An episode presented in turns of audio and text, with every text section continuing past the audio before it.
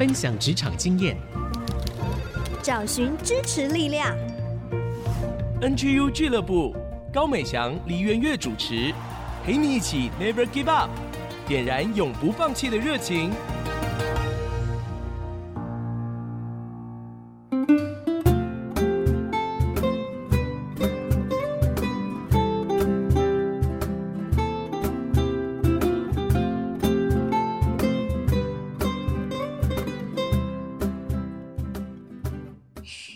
众朋友，大家好，欢迎大家来到 IC 之音 FM 九七点五主科广播。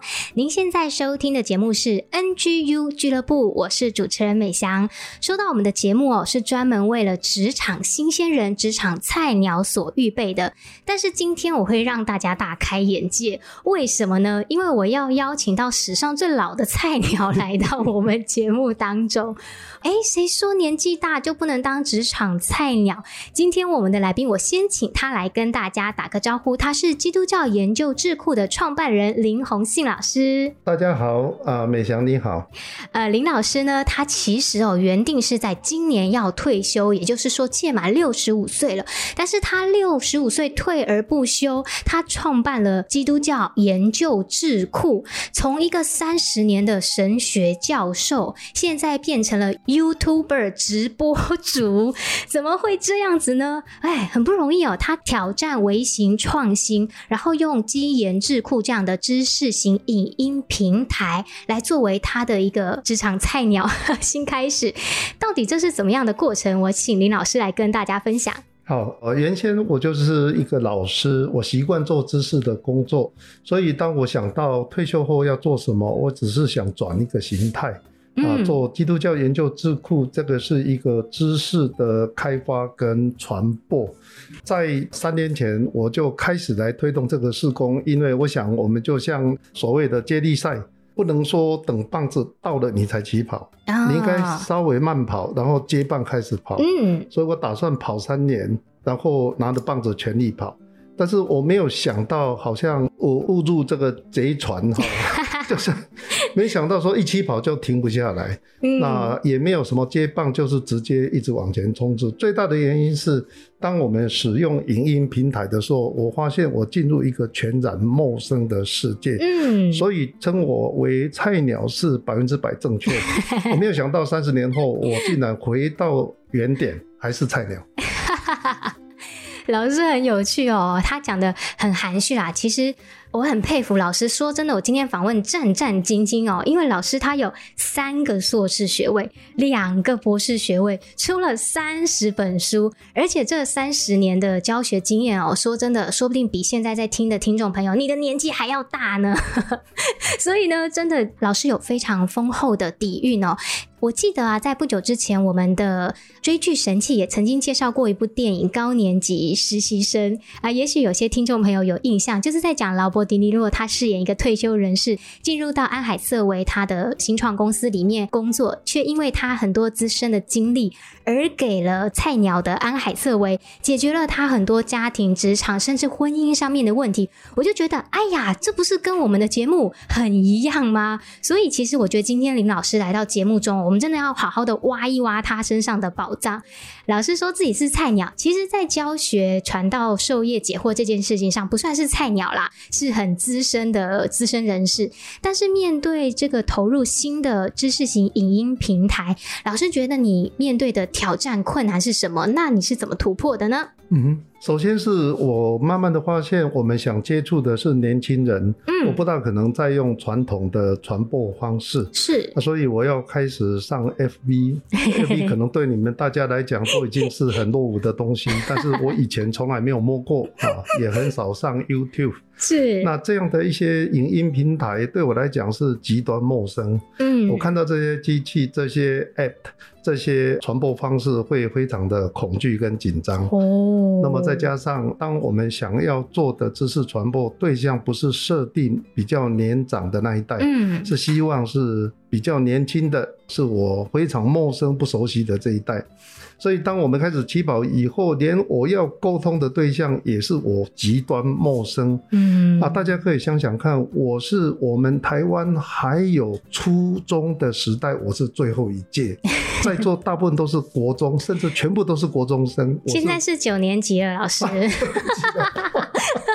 哦，OK OK 啊，所以我我的年代，我的整个的背景哈，我需要再一次的调试，所以我非常同意，我是一个高年级的实习生，是百分之百的菜鸟。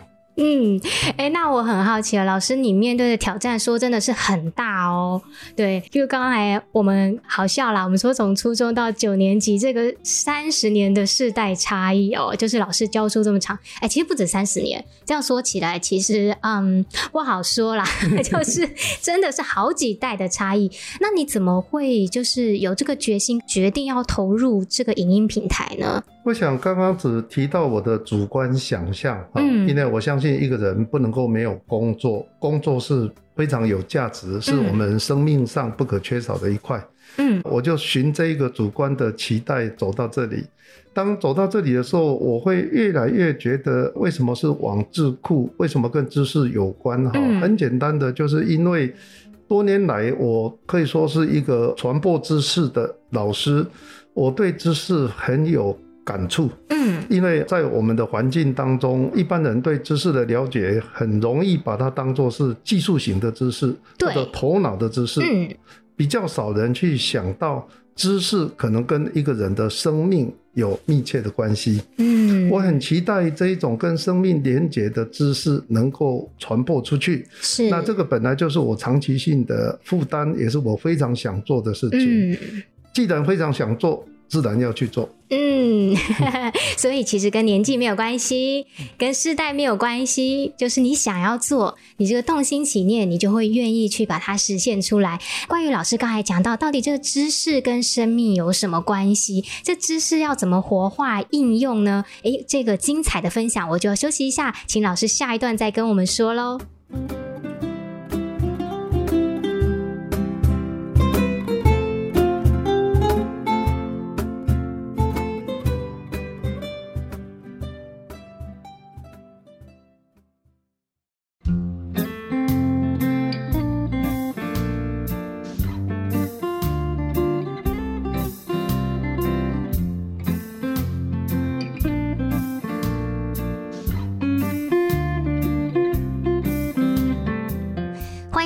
再次回到 IC 之音 FM 九七点五主科广播，您现在收听的是 NGU 俱乐部，我是主持人美香。今天为大家介绍的一位是高年级实习生，因为呢他是退而不休，退休之后呢开始从事一个全新工作的林鸿信老师。原来他是三十年的神学教授，现在却创立了基督教研究智库这样的一个知识型影音平台。哇，这真的很不容易啊！重新当新鲜人重新当菜鸟。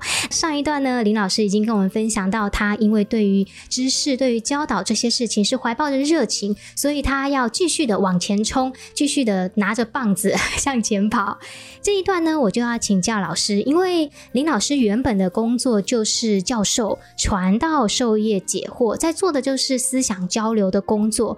那成立了基研智库，就是期待能够跨出这个研究的象牙塔。嘛，让思想可以进入到生活当中。上一段老师也提到说，知识这件事情。那其实我觉得很多听众朋友，大家可能会觉得，呃，我们华人都很喜欢读书啊。说真的，现在出去没有工作，那怎么样？就继续读书嘛。嗯。老师，你说的这个知识跟我们读书这两件事情是相同还是不同？中间的差异是什么呢？非常谢谢这个有趣的问题哈。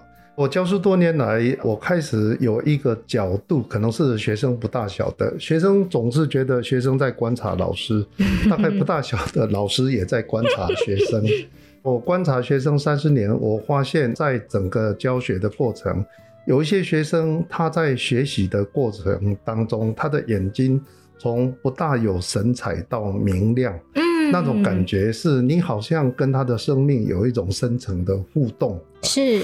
那所以我们做老师常常听到一句话，就是说不要只是 teach 教导，要 inspire 要启发。嗯嗯，是。那我觉得这个启发的工作对一个老师来讲是非常非常有吸引力的。是。也因此，我曾经问过一个问题，这个问题说起来有点不好意思。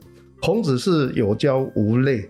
但是对我来讲，有一阵子我甚至想要有教有类，呃，意思就是说，如果我能够早一点区分哪一种人是可教的，他的眼睛是会改变的；嗯、哪一种人是不可教的，他的眼睛是不改变的。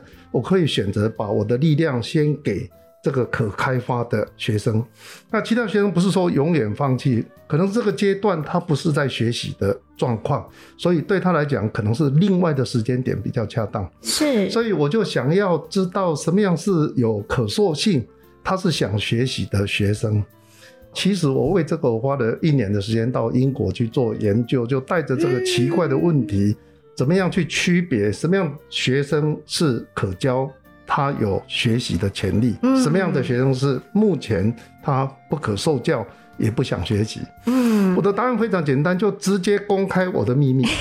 我所知道的答案就是，原来一个学生如果能够觉察自己的不知道，嗯，他就是有可受教性。嗯，那一个学生如果他不知道自己的不知道，他就是活在一种。没有想打开自己去学习的状态，嗯，所以如果我们好像绕口令的把它总结一下，有生命潜力想要学习的人是知道自己的不知道，嗯，那么如果缺乏这种学习的可能性的人，大概就是不知道自己的不知道，他不知道自己是不知道的，所以他不想学，嗯，他知道他自己不知道的，所以他想学，那真正的知道自己的不知道，不是一个。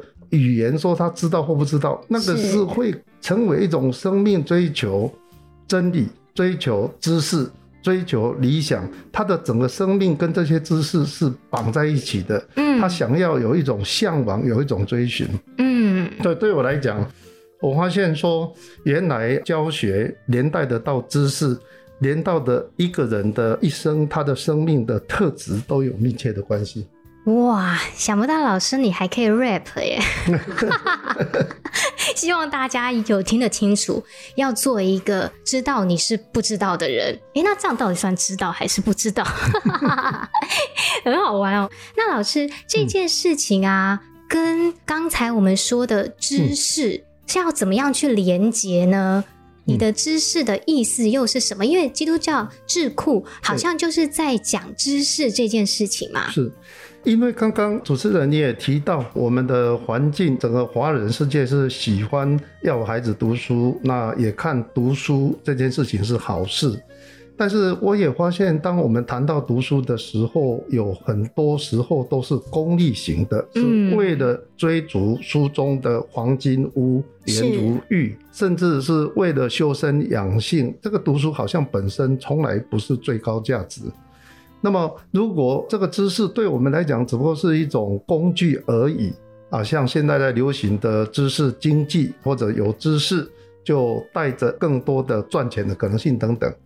我自己当老师三十年，我看到的是另外一种知识，这个是在古代的以色列人，他们被称为希伯来，希伯来人传统，嗯、他们把有价值的知识只放在一种层次。就是你必须用你的生命投入，你才能够真正明白的知识。这个生命的投入是用生命去感受，用生命去实践，用生命去回应。就在这个感受、实践、回应当中，达到一种深度的认识。这种形态的知识，是我非常羡慕，也觉得这个应该让我们的年轻人在我们的生命的相对早期阶段，能够有启发。眼睛能够亮起来，知道说这种宝贵的知识是非常值得追寻。哇，听起来好棒哦！而且我觉得有开启我们眼光的感觉，所以这个就是老师你去做基研智库的原因嘛，对不对？对。做基研智库就是希望把我们过去可能在神学领域有一些领受，但是不懂得怎么样传达出来。我们希望借着这样的知识型影音平台把它传播出来。嗯，所以这个也导致我陷入的一个困境，就是彻底超级菜鸟，因为。我所看到这些影音的平台，没有一件是我所熟悉的。我连那个看到电脑，有时候都不知道怎么操作。还有手机，还有各种 App，我真的是陷入一场混乱。但是也开始经历另外一种转化。我本来是老师，现在我是学生。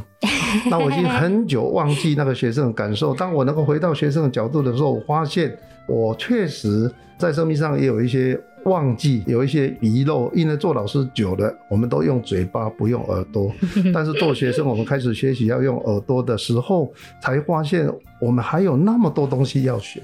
嗯，我觉得林老师他自己哦，一直在亲身示范，知道自己不知道的这个部分，所以呢，也就是像他所说的，他的知识是用生命去投入，在学习、去感受、实践，还有回应。其实一直在讲到说，这个知识哦，是跟生命之间是相关联的，所以它并不是只是停留在一个大脑当中，就跟我们大家其实有时候在讲说，好像我们上班之余去。读个书，上班之余去参加讲座，让自己充实。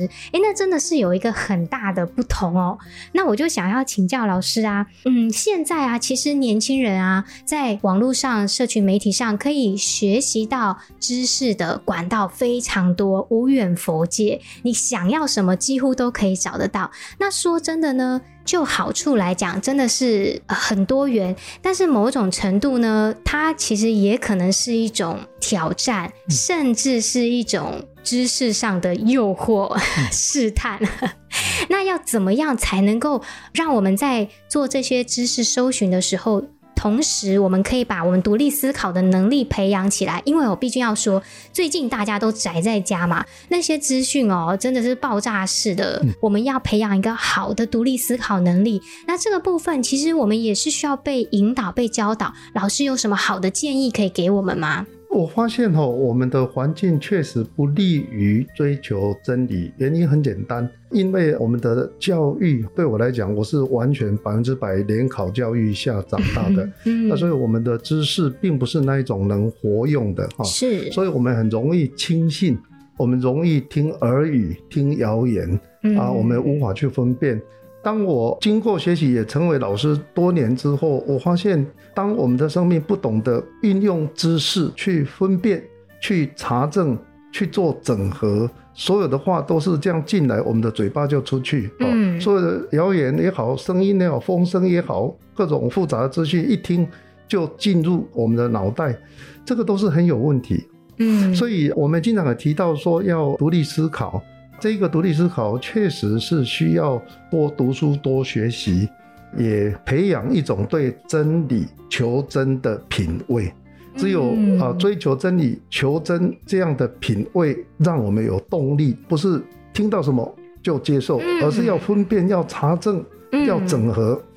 还有加上一点跟这个有关系，我在想象哈，会不会我们整个大环境不利于追求知识里面的真理？有一个很简单的原因，我发现那个华人的世界哈，我们都是在关系里面长大的，我们生下来就是别人的小孩，将来就做别人的父母。嗯，我们都是从小长大的过程，一直都有关系在指导我们。你应该念哪一个？幼稚园哪一个小学 进入哪一个九年制吗？啊，进入哪一个大学？你什么时候应该结婚？什么时候应该买房子、买车子？什么时候应该生小孩？都有人决定。是，所以对我们来讲，我们整个都是在这个关系里面打转。嗯，啊，我们好像还缺了一样东西，就是对我们自己的认识，确定我的生命到底是什么样的特质，我的生命的方向是往哪个地方去。对我做一个信仰者来讲，我相信所有的生命都是来自上帝的创造，也因此所有的生命都有特定的用意。如果我们能够及早把这样的一种属于自己生命那种宝贵的方向能够挖掘出来的时候，对我们的人生比较能够充分的实现那一种我们无法想象的，好像陷溺在关系里面无法突破的那种困境。嗯。听完之后，我就觉得难怪要拍高年级实习生。老师的生命里面真的很多的宝藏。其实我觉得有些东西，也许我们年轻人一时半刻听起来觉得没有办法那么快的可以领会，或者是说融会贯通。但是老师的话都很值得我们呃深思，尤其是我们进入职场之后，我们只想要打拼，展现自己，快速的累积第一桶金。可是我们却从老师的分享里面看到，这个知识需要不断的累积。其实你要做好的独立思考，你仍然要有很广大的知识量的一个基础，你才有办法去做分片整理。但是最重要的是，你心里要有一个求真的那个热情，愿意去查证，愿意去探索，而且包含你自己。那这个东西，我觉得才是陪伴你整个人生，不要说是职涯了，你整个一辈子都会需要这个力量在背后支持你。好，那我接着请问老师哦，其实基研智库有讲到说，成长是需要透过学习的。那这个学习跟生命反思之间，你又认为他们的关联呢？啊，我是一个非常喜爱学习的人，也越来越深入的体会到，作为一个老师，他必须保持在学习的状态，因为只有当我们在学习的状态，才有可能去教人家怎么学习。嗯，啊，所以如果一个老师他不学习的时候，他可能已经。不再有那么强的教导的力量。嗯，那一个学习中的老师，他自然是带着这个学习的特质，能够去感染、去启发他的学生来学习。那么有人就会有疑问说：“呃，林老师，你一直提到学习，但是学习可以让我的生命得到什么好处？”我只讲一点。多年来，我发现每次我有学习，我就仿佛站高一点，我的视野。就看得更远，嗯，是只有学习能够让我的位置被提升。那当我的位置被提升之后，我就看到过去我不知道的世界。嗯啊，比如说刚刚提到我是一个影音平台的菜鸟，但是我渐渐摸索以后，我发现很多我不知道的事情，应该在学习的过程，我被提升了。嗯，我被提升，也发现这个影音平台它真的是一种非常有效的沟通。工具虽然有它的极限，但是它也展开各种以前从来做不到的可能性。嗯啊，所以这些发现，它给我最大生命上的帮助是，让我能够站更高的位置，能够有更开阔的视野。所以，我们做基督教研究智库最鼓励的是大家要学习，因为只有学习才会带来成长。嗯，谢谢老师的总结。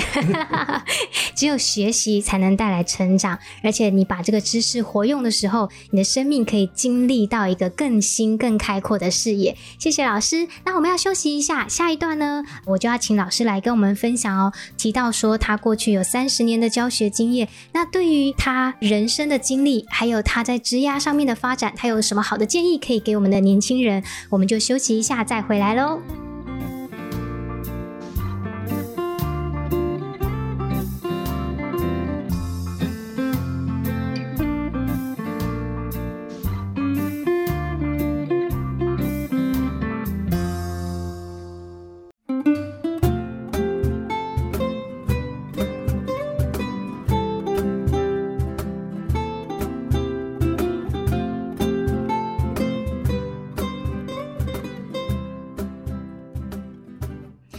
大家再次回到 IC 之音 FM 九七点五主科广播，您现在收听的是 NGU 俱乐部，我是主持人美翔。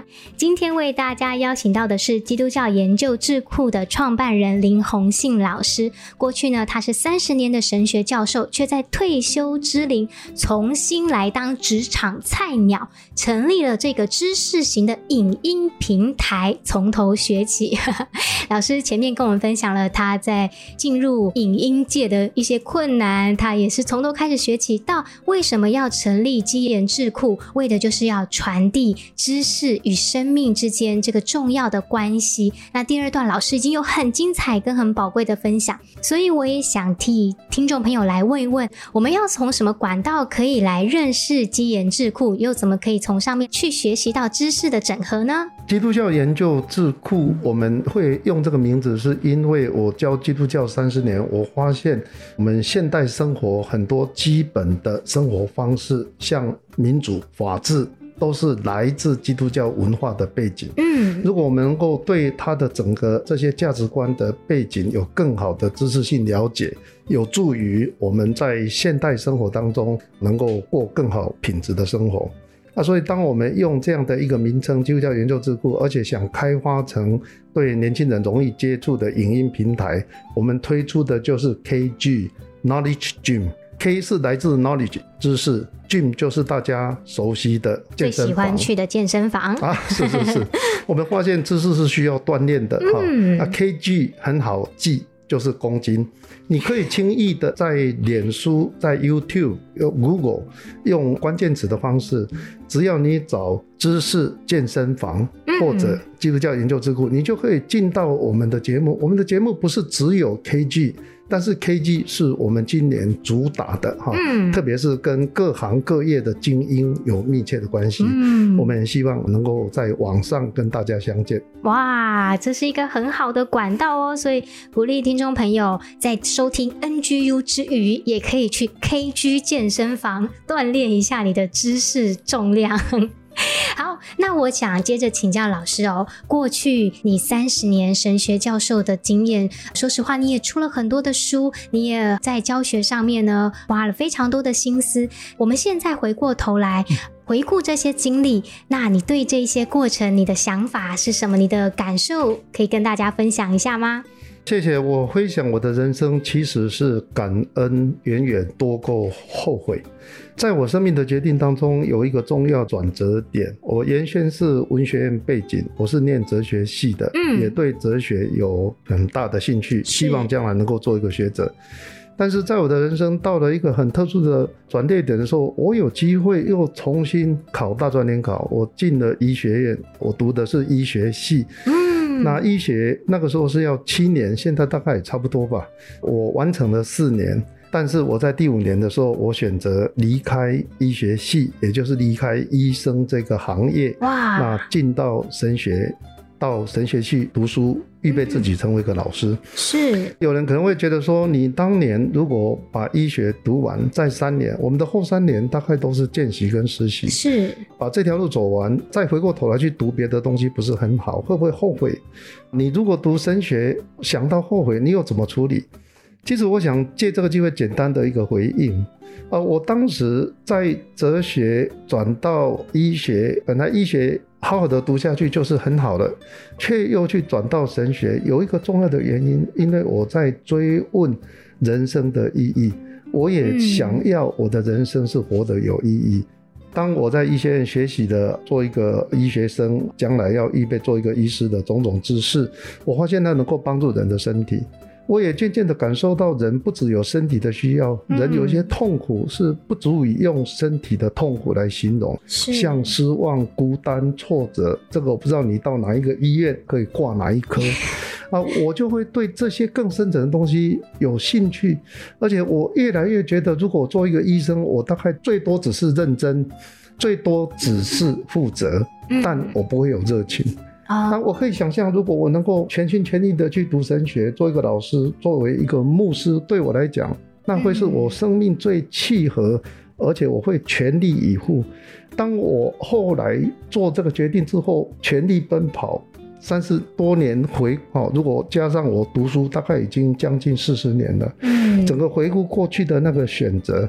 我真的只有感恩，因为我很很感谢创造我的上帝，让我在重要的时间点有找对，对应我生命。我相信是他创造我生命的用意，让我能够贴切的把短短的一生活得有热情。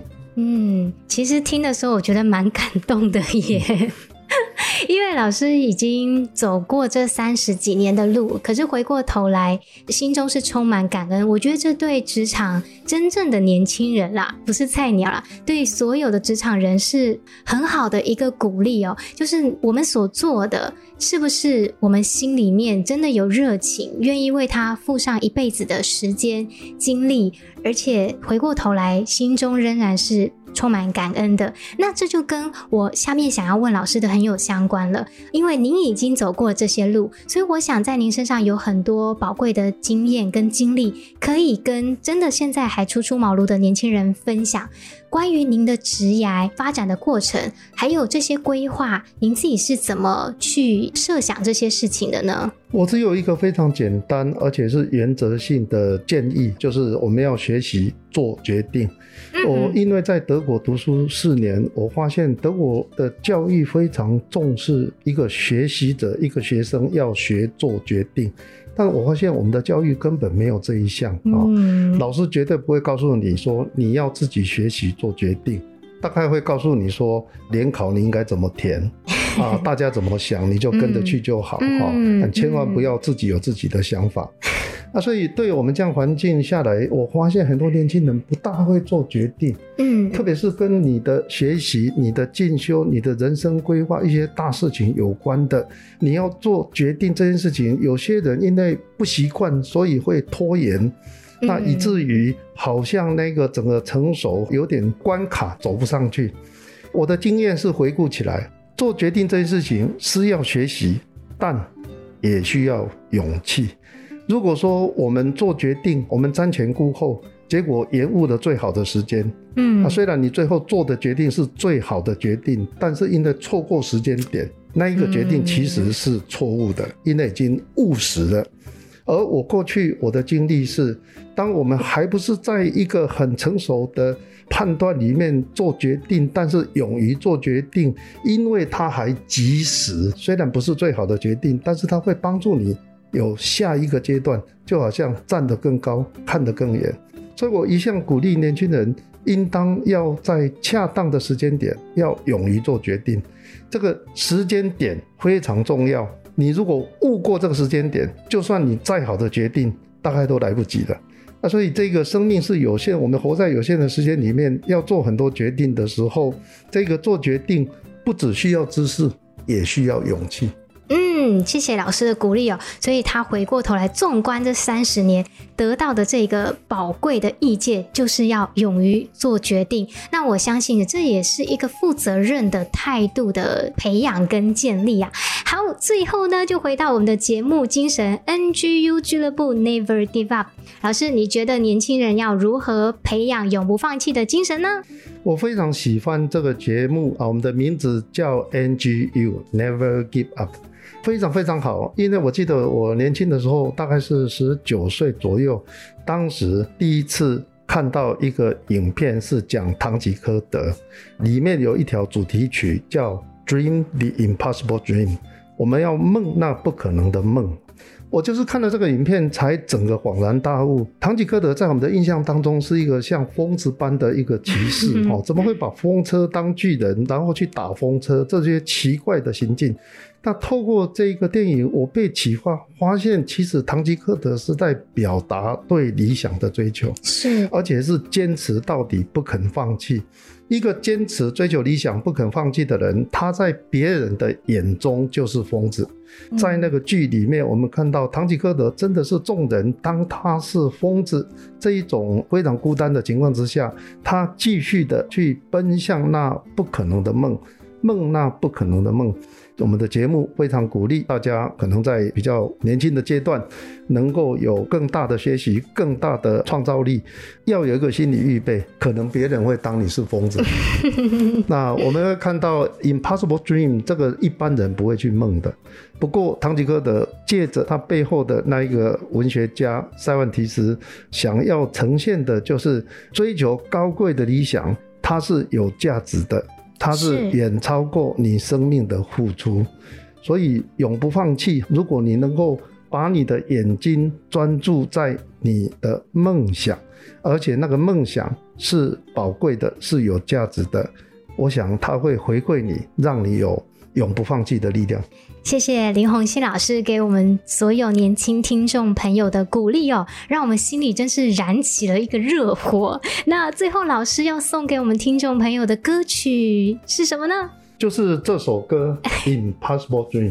好，今天谢谢林宏信老师来到我们的节目当中。好，谢谢大家，谢谢各位亲爱的听众朋友们。谢谢林老师精彩的分享，我们一起来听这首歌曲，然后休息一下，我们就回到节目的第四段追剧神器，邀请小月姐姐跟我们一起分享好剧来提升职场竞争力。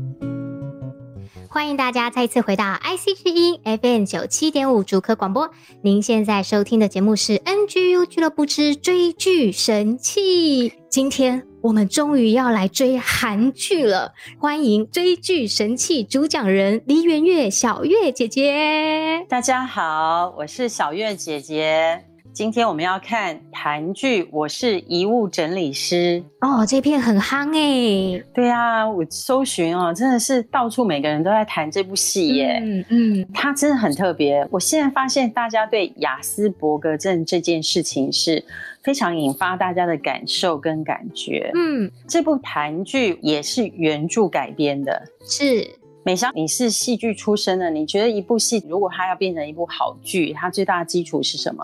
诶，当然就是剧本啦。对，所以找到一个好的原著很重要。嗯，原著改编通常都会第一原著改编，不然就是真人真事改编的，通常都会是一部好电影。嗯，因为它的故事有细腻度跟张力，真实度也经过考察了，所以这个剧本非常的好。原作者本来在做什么？他本来做一个处理大体的人。这个原作者是真的，因为他都在处理大体，结果就被家属邀请去做一个收拾遗物的人。嗯，那他在收拾人的遗物的当中，就走进很多人的一生的世界，他就把这些故事点点滴滴的写下来。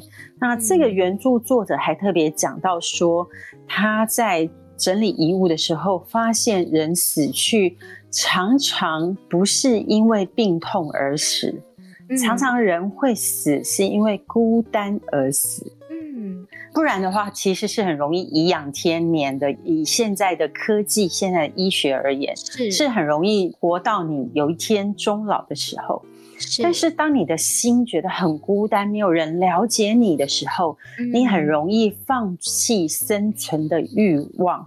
所以你就会让你的生活很多很多都被放弃，因此你就一步一步的迈入死亡。你看这是不是非常重要？嗯、所以不要让自己成为孤单。嗯、我从这里也要先拉出一件事情，我们说人的大脑有一件东西最重要，叫做催产素。嗯，特别我们现在宅在家里，我们需要知道催产素是什么？催产素是当我常常跟你拥抱的时候。嗯，我跟你有相关联感的时候，这个催产素就会发生。催产素是妈妈在生孩子的时候有的那个荷尔蒙分泌。嗯，嗯，那你知道妈妈生孩子是非常非常痛的，甚至痛到要剪脐带的时候是不可以打麻醉药的。可是那一刀剪下去，为什么妈妈能忍受那个痛呢？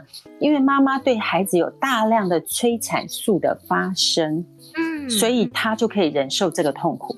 我本来很挣扎要选这部电影的时候，觉得哇，现在这么夯，大家都在看这个。可是明明大家不是情绪都很糟、很闷吗？怎么会来看这个这么闷的戏？嗯、结果当我去看的时候，我从里面看到一些很正向的事。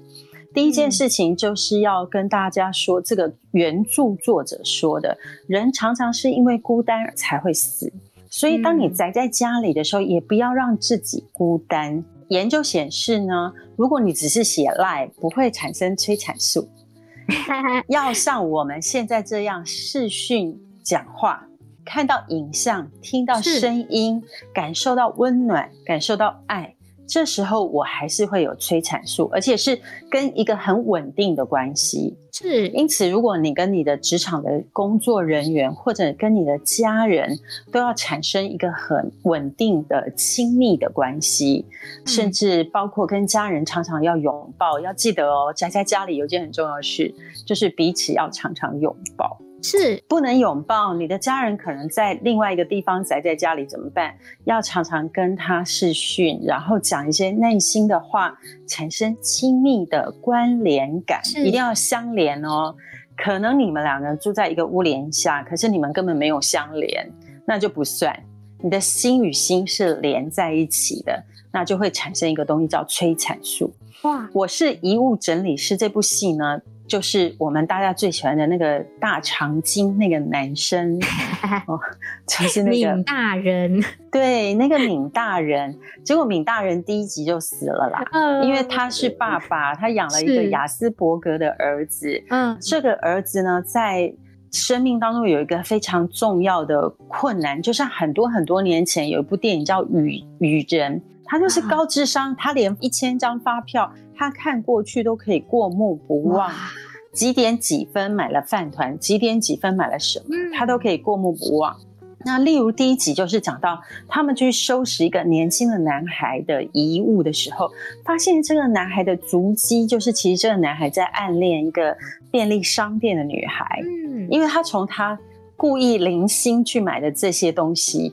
三点要去一趟，五点要去一趟，嗯、七点要去的，推断出 来他是非常喜欢那个女孩的。嗯、第二呢，他也从他的遗物发现他是非常爱他的父母亲的。嗯，那后来呢，办丧事的时候发现这个父母亲是聋哑人士，哇，这个事情就大条了。其实工厂这一方呢是有霸凌他们的，把这个工厂这个误失致死这件事情盖住。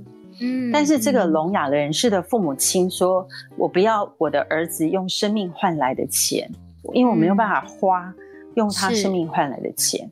我的儿子既然他是一个有价值、很认真工作，我就希望你们好好的保存他。”所以这个父子他们开了一家公司，叫做天堂移居，嗯、就是你人生最后一次搬家，那他们怎么帮你把这些遗物整理好，让你搬家搬到天堂的这个工作的过程中呢？嗯、其实可以看到这个雅斯伯格的儿子，虽然他的父亲在第一集就去世，可是这剧很长，有第一季有第二季，我想现在这么夯，应该会一直拍下去吧。嗯。那这个儿子虽然他有亚斯伯格症，他常常在社会上因着他的大脑的特殊，他没有办法很容易打入大家，很容易跟大家互动。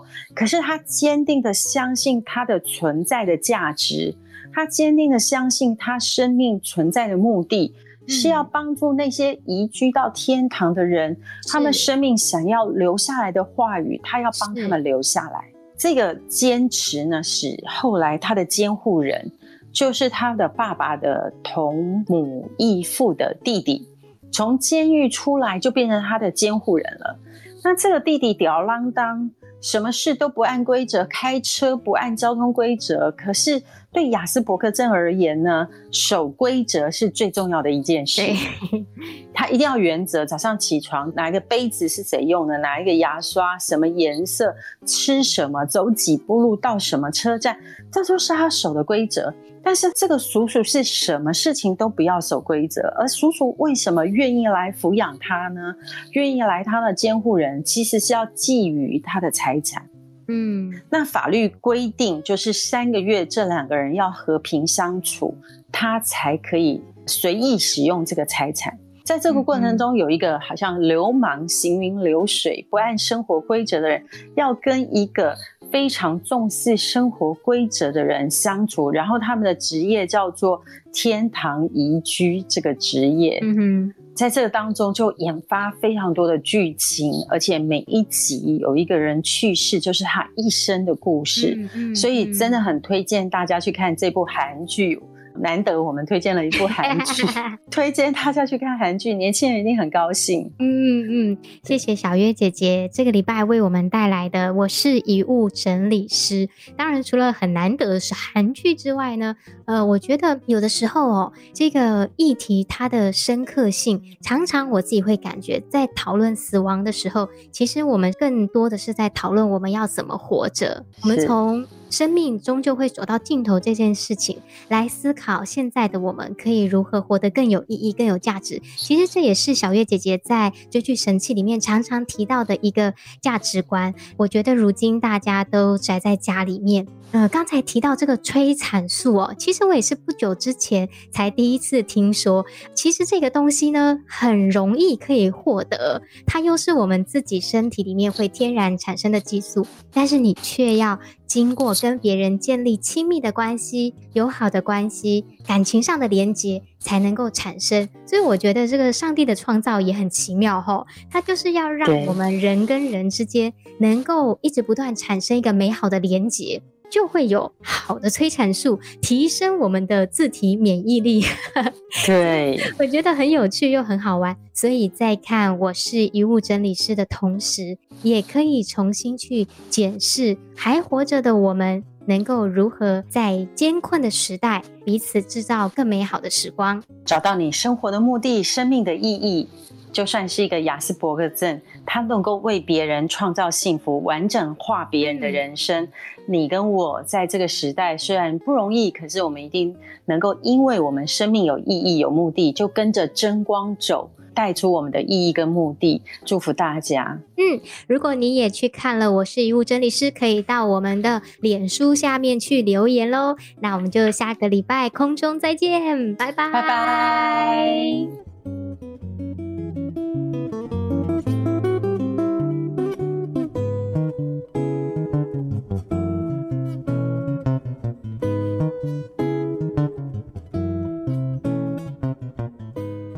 上 NGU 俱乐部由蒙利集团赞助播出。